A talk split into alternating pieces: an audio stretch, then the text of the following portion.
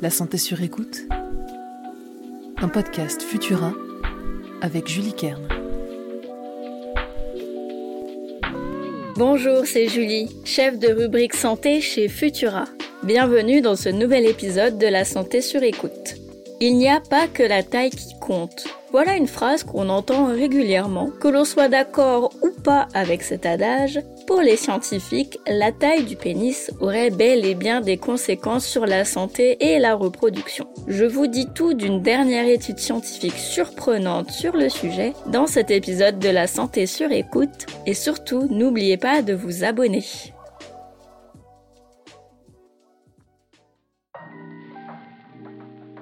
Michael Heisenberg est urologue à l'université de Stanford aux États-Unis. Il étudie depuis longtemps l'infertilité chez les hommes. Et le sujet mérite l'attention des spécialistes car depuis plusieurs années, on observe des changements dans la santé reproductive des hommes. Moins de spermatozoïdes produits, des problèmes de testostérone, des anomalies génitales à la naissance, bref, il y a de quoi s'inquiéter. Et pour avoir les données les plus complètes possibles sur les possibles sources d'infertilité chez les hommes, Michael Heisenberg et ses collègues ont eu l'idée de passer au crible la littérature scientifique pour savoir si la taille moyenne du pénis humain en érection avait évolué. Avant ce travail, ils pensaient que la longueur du pénis en érection pourrait elle aussi diminuer. Mais ils ont observé le phénomène inverse.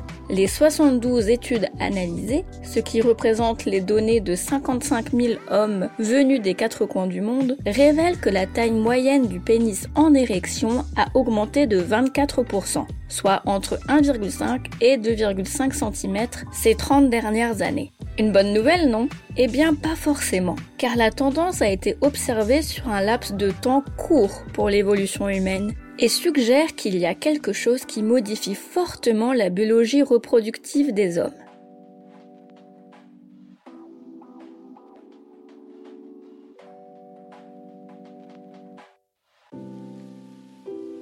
Comme pour les autres problèmes de fertilité, le scientifique de Stanford pense que les coupables se trouvent du côté des polluants chimiques présents en masse dans l'environnement ou des perturbateurs endocriniens qui bouleversent le système hormonal du corps. Mais cela reste évidemment à prouver par la méthode scientifique, car il reste beaucoup d'inconnus. L'augmentation de la taille moyenne du pénis en érection est-elle une véritable tendance globale ou une observation biaisée par les 72 études choisies? Michael Heisenberg et ses collègues souhaitent poursuivre ces recherches pour confirmer son observation.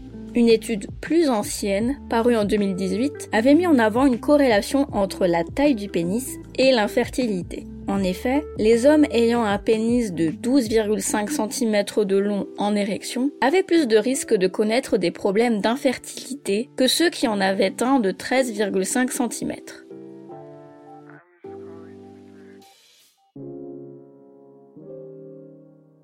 Pas de panique messieurs, ces études ne permettent pas de tirer de conclusions générales sur le lien entre la taille du pénis et l'infertilité à ce stade. Mais si vous voulez donner un coup de fouet à votre fertilité, il y a des bons réflexes qui ont fait leur preuve. Ne pas fumer, ne pas abuser de l'alcool, éviter le stress et l'exposition à certains produits chimiques permettent de garder sa santé sexuelle et générale sur écoute.